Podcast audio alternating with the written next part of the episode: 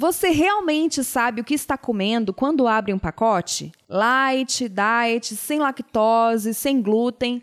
No comércio encontramos embalagens muito atrativas que garantem que o alimento é natural, mas quando olhamos com mais atenção, vemos que não é bem assim. Você sabe o que está comendo de verdade? O meu nome é Ananda Hope e este é o podcast Saúde Brasil. Saúde. Saúde. Saúde. Saúde. Saúde. Saúde. Saúde. Saúde, é. Saúde Brasil.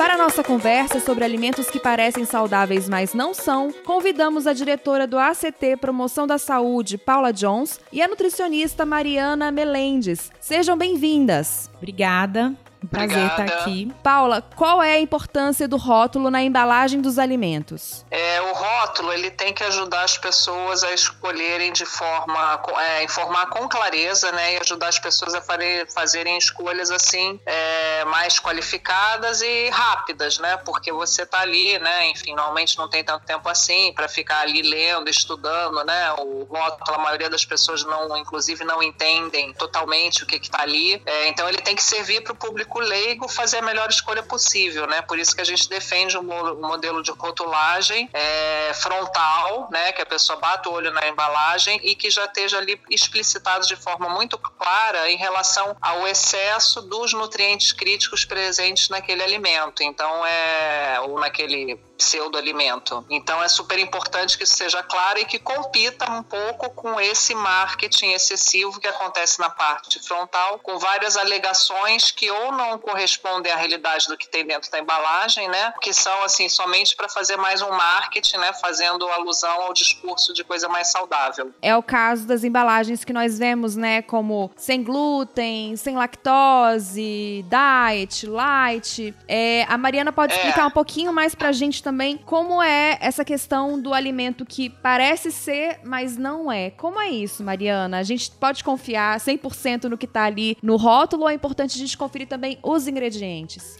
Pois é, muito importante. Então, assim, tentar fugir ao máximo dos alimentos empacotados, alimentos que originalmente a gente sabe que são in natura e estão industrializados, passaram por alguma espécie de processamento, eh, de industrialização, mesmo que mínima, eles provavelmente não são parecidos e nem iguais, muito menos iguais aos, aos alimentos na forma in natura. É super importante a gente avaliar, principalmente a lista de ingredientes. Às vezes o alimento, por exemplo, um iogurte. O que, que um iogurte tem que ter? Ele tem que ter o leite e ele tem que ter no máximo o fermento para virar iogurte. Se ele tem uma lista de ingredientes de 20, 15 ingredientes, como a gente vê muitas vezes no iogurte, ele já ficou longe de ser um iogurte saudável. As pessoas se preocupam tanto em ver a tabela nutricional, quantas calorias, quanto de carboidrato, e esquecem que é muito importante ver se aquele alimento vai ser saudável de um ponto de vista geral. É super importante avaliar número de ingredientes. Eu acho que se a gente puder dar uma dica, se é um alimento que tem muitos ingredientes em número, provavelmente ele não é muito saudável. E, Mariana, quais são os- as melhores opções para trocarmos os alimentos empacotados pelos naturais? Alimentar-se bem, muitas vezes, realmente requer um pouco de planejamento da nossa parte. Mas não é impossível. Então, existem muitos alimentos. Por exemplo, eu, eu preciso falar da barra de cereal, porque por muitos anos se pareceu um alimento muito saudável, né? Inclusive, é, nas, nas nossas próprias prescrições em consultório, a gente até imaginava que poderia ser uma troca muito boa. Mas as barras de cereal viraram alimentos ultraprocessados, que têm muito mais ingredientes que nem existem na natureza, ingredientes fabricados para aquilo ficar palatável, para durar meses e meses num tempo de prateleira, sem refrigeração. Então, nesse caso, por exemplo, antes se substituía fruta, é, alimentos in natura, castanhas e outros alimentos que às vezes nem são tão caros por barras de cereal, que hoje não são nem tão baratas assim e são ultraprocessados e nem tem tanta fibra assim, como muitas pessoas pensam. Então é procurar alimentos que realmente a gente encontra na natureza, frutas, vegetais, inclusive que a gente pode usar nesses lanches intermediários facilmente, castanhas que e frutas secas que muitas vezes não são tão baratos, mas a gente pesquisando como o mercado hoje está mais variado, a gente consegue preços bons, né, de fornecedores também bons e que podem ser substituídos, por exemplo, por barras de cereal esses esses queijinhos ultraprocessados, os próprios iogurtes que hoje a gente tem uma facilidade grande de fazer o nosso próprio iogurte, mas requer um pouco mais de planejamento. Isso certamente se alimentar bem requer planejamento. E acontece muito também, né, Paula, de encontrarmos nas embalagens aquela coisa de comida caseira, feita pela vovó, com gosto de comida de mãe essa publicidade Isso. que as empresas dão aos alimentos para dar essa ideia ao consumidor de que o alimento ele é natural, mas na verdade não é bem assim, né, Paula? Exatamente. Por isso que é tão importante a gente trabalhar. Isso, na verdade, eu, é, eu diria que é até um indicador positivo, no sentido que as pessoas estão entendendo que o que é caseiro, que, que, o que é uma preparação culinária, né, o que é uma comida feita, é, né, uma comida de verdade, é, ou com ingredientes naturais, ou vindo direto da natureza, que são os melhores alimentos. Então, é um indicador positivo. O fato da indústria estar usando isso como elemento de marketing nas suas embalagens, eu acho que do nosso ponto de vista da conscientização, é um indicador de que a gente está no caminho certo. Então, o que a gente precisa fazer para fazer frente a isso como uma estratégia de marketing, muito mais para enganar as pessoas do que para informar, né? muito mais para se apropriar do discurso da comida de verdade para vender coisas que não são comida de verdade, é, a gente precisa de medidas regulatórias, né? não só regulatórias, regulatórias no sentido da informação na embalagem correta, você primeiro proibir esse tipo de alegação, quando, né, ou alegações assim de saúde, se faz bem para isso, para aquilo outro, né, que também é, às vezes acontece, ou aquela vários tipos de alegação, se é fontes de fibras, de cálcio, de vitamina, enfim, mas de alguma forma você tem que ter regras mais rígidas para esse tipo de informação e por outro lado deixar mais explícito ali todos os aditivos os, os edulcorantes, né, os corantes e esses nutrientes problemáticos que acabam compondo esses produtos superindustrializados, né, os ultraprocessados, né, como é, sódio, né, gordura e açúcares de vários tipos. É, então é importante a gente combinar todas essas estratégias, que isso tudo vai ajudar a pessoa a fazer uma escolha melhor. A outra estratégia importante são as questões é, relativas ao preço, né, ao acesso, né, porque preço está diretamente ligado ao acesso. Então você precisa fazer com que esses alimentos ultraprocessados se tornem mais caros e que os alimentos em natura, os minimamente processados, se tornem mais baratos e mais acessíveis e disponíveis em mais lugares, né? Você quer muitas vezes fazer um lanche na rua, assim, você precisa comer alguma coisa e muitas vezes os alimentos assim saudáveis não estão tão facilmente disponíveis como os ultraprocessados. Então a gente precisa agir sobre medidas fiscais também. Eu imagino que esse deve ser um problema para Mariana, né, Mariana? Quando vai fazer às vezes uma dieta para alguém, sim, sim. eu acho que as pessoas quando colocam na balança o preço do alimento industrializado e o preço do alimento orgânico ou do alimento in natura, isso acaba pesando e até a questão também da falta de conhecimento sobre como transportar o alimento durante o dia, né, como preservá-lo. Então fala assim, ah, não, é conservação. Uhum. Ah, não posso tomar um iogurte porque não sei se vou ter onde mantê-lo refrigerado. Mas tem outra opção natural? Eu acho que isso deve ser uma, uma dúvida de muitos pacientes, não? É, isso tem a ver também com acesso à informação e qual informação você está acessando, né? Então, hoje a gente tem um acesso a informações de profissionais que não são capacitados para falar sobre alimento, para prescrever alguma dieta, ou prescrever alguma conduta nutricional. A gente também tem esse impasse, né? Então, o profissional nutricionista é tão especializado, estuda tantos alimentos durante a faculdade, a graduação, pós-graduação e tudo mais, e a gente hoje, infelizmente, fica desmistificando aquilo que há esse acesso à informação que por um lado é bom, mas por um lado atrapalha um pouco o nosso serviço, porque faz às vezes promove no paciente essa ideia de que é muito melhor ele restringir muitos alimentos, é, de repente ingerir uma dieta sem glúten, sem lactose, que isso seria mais saudável e não é a verdade. A gente sabe que hoje pacientes que pessoas que são indicadas a não não ingerir alimentos com glúten são aquelas pessoas que são que têm alguma doença, né? A doença celíaca, por exemplo, é, em algumas condições de inflamação crônica, algumas outras doenças específicas, mas só um profissional pode fazer essa, essa distinção, esse diagnóstico e a prescrição de alguma coisa tão restrita. Da mesma forma, a lactose,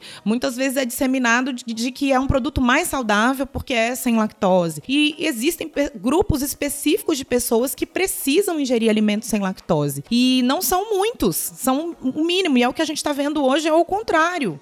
Pessoas ingerindo mais produtos com restrição do que produtos normais, saudáveis que a gente vê no dia a dia. A gente tem que ter muito cuidado com a, da onde a gente está pegando essa informação e principalmente saber que existem profissionais capacitados para prescrever de repente uma alimentação que é específica e adequada para o seu caso. Né? Isso é muito importante. A gente também precisa, eu acho que, disseminar essa informação.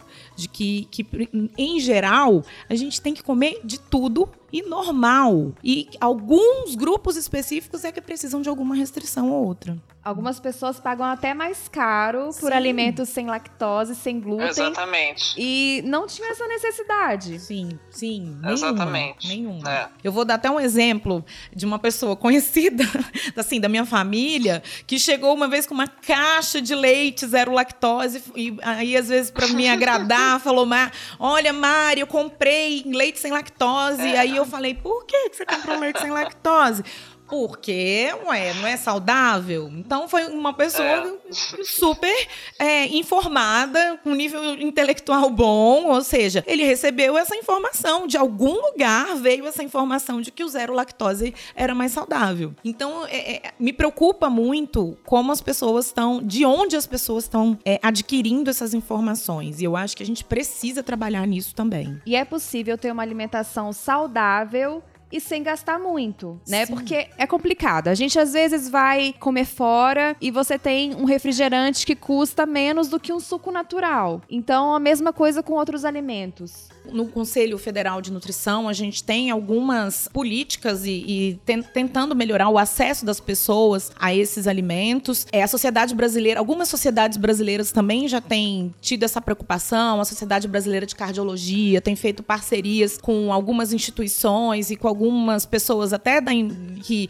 que aparecem na mídia e que defendem essa ideia de comida de verdade, para que a gente possa atingir o máximo a população de informações que realmente são consistentes e que são verdadeiras. Mas em relação aos alimentos é, saudáveis e que sejam baratos, a gente precisa desmistificar isso também, que fazer dieta requer custo. Na verdade, é aquilo que eu falei, requer mais é. planejamento. É claro que é importante você ter a sua geladeira, às vezes, abastecida de coisas mais saudáveis para você não contar com o que tem ali na hora. E o que tiver ali na hora provavelmente não vai ser muito saudável, né?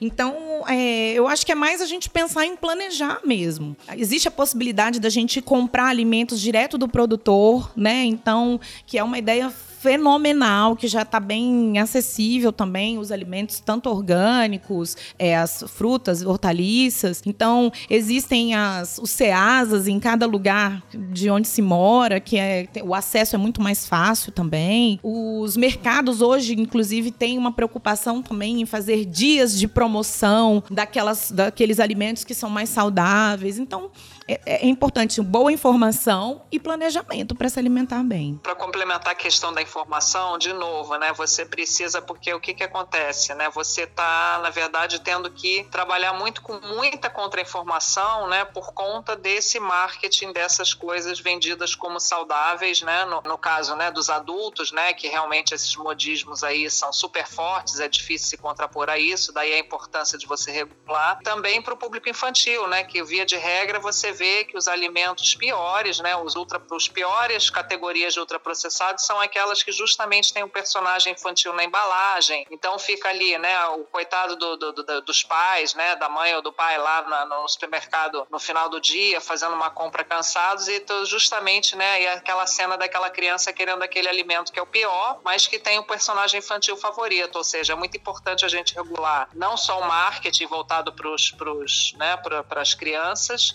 como também em que local esses produtos ficam posicionados na prateleira, né? Você tem iniciativas em que você pode, por exemplo, disciplinar que esses produtos que não, né, que não são recomendados segundo a nossa guia alimentar, eles fiquem posicionados numa, num local acima da altura do olho da criança. E normalmente é o contrário que acontece, né? Seja aquela fila lá no final quando você vai sair ou na, na prateleira onde ele fica regularmente, é exatamente o contrário disso. Quer dizer, isso aí é uma medida que você precisa regular o marketing, né, e a disposição dele no ambiente. E também a gente precisa não banalizar o consumo desses alimentos, disciplinando o que, que pode ser, né, acessível ou não no ambi em ambientes institucionais, como por exemplo escola, né? Existem algumas iniciativas que tentam, alguns estados isso já acontece, por exemplo, proibir a, a venda de bebidas açucaradas no ambiente escolar, né? Ou outros ultraprocessados. Isso é super importante. Então a gente precisa combinar todas essas estratégias com a educação, a informação, né? E a toda, concordo absolutamente com tudo que a Mariana falou, é fundamental. E para ajudar nessa informação qualificada, a gente precisa ter um conjunto de estratégias regulatórias também que facilitem o ambiente, fiquem mais favorável a fazer essas escolhas. Isso, já que a Paula citou sobre as crianças, né? É, a Sociedade Brasileira de Pediatria é, divulgou um guia também para de informação também para essa como é que seria uma forma fácil, prática, até algumas dicas na alimentação e prática de, de atividade físicas também para crianças. A gente sabe a responsabilidade que nós profissionais de saúde, mas principalmente nós pais também temos em relação à alimentação dos nossos filhos. Então a gente tem visto muito, é, principalmente o acesso que as crianças têm hoje também a informações pela internet, é, pelos próprios uhum. coleguinhas, que fazem com que eles prefiram, prefiram mesmo buscar alimentos que são processados. Então nós como pais e, nós, e também profissionais de saúde, a gente precisa divulgar a necessidade de que o, as crianças não, ainda não tenham poder, não têm preferência alimentar totalmente consolidada dentro de si. Então, nós é que precisamos apresentar para eles esses alimentos saudáveis.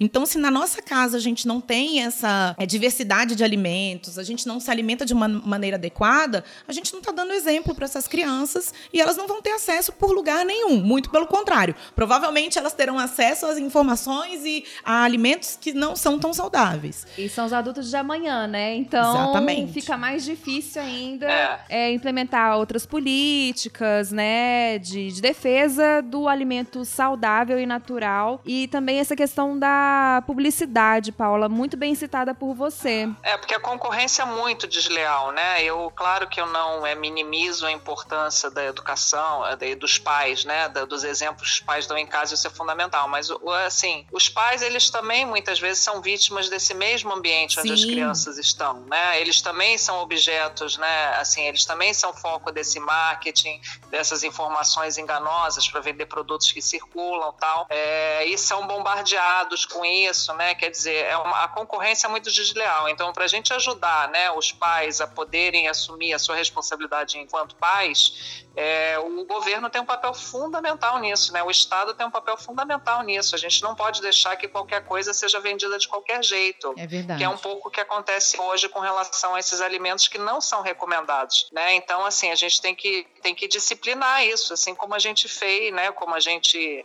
O que, que aconteceu, por exemplo? Vou citar aqui o exemplo do tabagismo, porque eu acho que ele é uma política muito concreta que lida com essas mesmas quatro áreas, embora você não vá comparar né, o cigarro com, com a questão da alimentação alimentação, porque da alimentação, inclusive, você tem várias alternativas boas, né? Eu acho até mais interessante e que todo mundo come.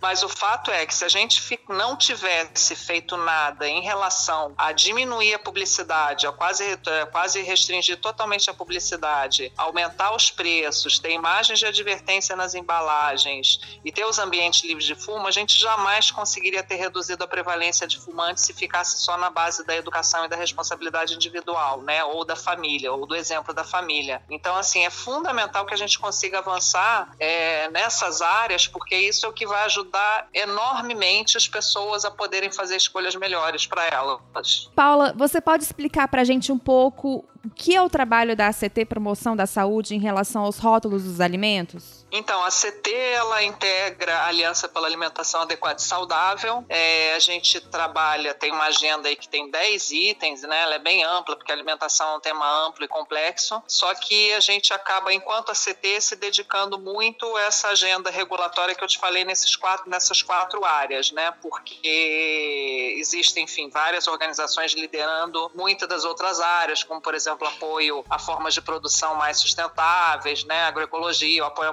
amamentação. Você tem é, várias organizações aí de ponta que trabalham nessas áreas aqui que a Aliança é, justamente traz essas organizações para se reunirem em torno desses 10 itens da agenda. Só que a gente, enquanto a CT, a gente tem cuidado muito dessa agenda da tributação, né, que significa medidas fiscais para a gente facilitar o acesso ao que é bom e dificultar o acesso ao que a gente deve evitar. É, nessa questão do ambiente escolar também, né, de proteger as crianças no ambiente da escola. A questão da rotulagem, né, que a gente também tem apoiado, né, uma liderança aí do IDEC na área, mas que tem todo o apoio nosso e da aliança como um todo, é uma campanha da aliança. E a questão do, da restrição também da proibição da publicidade dirigida ao público infantil, né? Então, eu diria que essas são as quatro principais áreas de atuação na agenda da alimentação, justamente para complementar tudo isso aí que já está acontecendo aí pelas, né, seja pelas entidades, né, de nutrição, enfim, a nutrição também é tanto a Asbran como CFN também fazem parte da aliança, quer dizer, tem mil atores super fundamentais, né, agindo aí coletivamente, a gente cuida bastante dessa agenda regulatória nessas quatro áreas. No site da CT Promoção da Saúde, a gente encontra informações sobre o trabalho de vocês nesse é, desse trabalho de buscar essa regulação nas embalagens e também na defesa da alimentação mais saudável, né, Paula? Sim, e a gente faz tudo isso, né? A forma de promover essa agenda, né, nessas quatro áreas que eu te falei é fazendo advocacy, é justamente, né, indo lá e, e fazendo, fazendo, apoiando essas políticas públicas para a gente conseguir melhorar esse ambiente, né, através do advocacy, que é um conjunto de atividades que a gente também tem algumas informações sobre isso no site, inclusive a gente é, faz cursos de advocacy para outras organizações da sociedade civil, quer dizer, essa é a nossa ferramenta para atingir assim a, a nossa agenda. E qual é o site da ACT, Paula? É actbr.org.br e Mariana, você também está nas redes sociais. É possível Estou. conseguir dicas? Sim, inclusive, olha, uma dica legal que a gente pode dar para quem quer seguir pessoas que realmente estão comprometidas com a informação de alimentação saudável. Se um profissional está fazendo propaganda, e fazer propaganda é mostrar qualquer tipo de produto, você pode desconfiar. Nós somos regulados, nós nutricionistas somos regulados por um código de ética muito rígido que faz com que a gente não possa mostrar nem mostrar, nem estar comendo o produto e mostrando a embalagem, nada disso. Então, se você quiser saber se o profissional está comprometido ou não, realmente com a melhoria da saúde das pessoas que seguem, é, não siga profissionais que não fazem isso, né? Primeiro que não são formados na área e depois que façam propaganda de qualquer coisa que não seja alimento sem natura e que não tenham rótulos. A gente não pode fazer essa propaganda, né? O meu perfil é o Nutrição SA, é uma equipe de nutricionistas a gente procura escrever bastante sobre é, as novidades em relação à alimentação. A gente tem artigos científicos e a gente faz um resumão desse artigo de uma forma que leigos possam entender, pessoas é, que não são da área possam chegar, ter acesso a essa informação. E aí o nosso perfil no Instagram é Nutrição SA, né? Arroba Nutrição SA, ou então estamos no Facebook também. Se você procurar ciência personalizada, você acha, ou então pelo Nutrição SA, ciência personalizada. Ótimo. E é isso aí, vamos dar preferência por descascar em vez de desempacotar. A alimentação é decisão. Leia com atenção os rótulos e escolha o melhor para a sua saúde e para a saúde da sua família. Agradecemos a participação da nutricionista Mariana Melendes e também da diretora do ACT Promoção da Saúde, Paula Jones. E a você, ouvinte, que nos acompanhou. Nos encontramos no próximo episódio do Saúde Brasil. Até lá!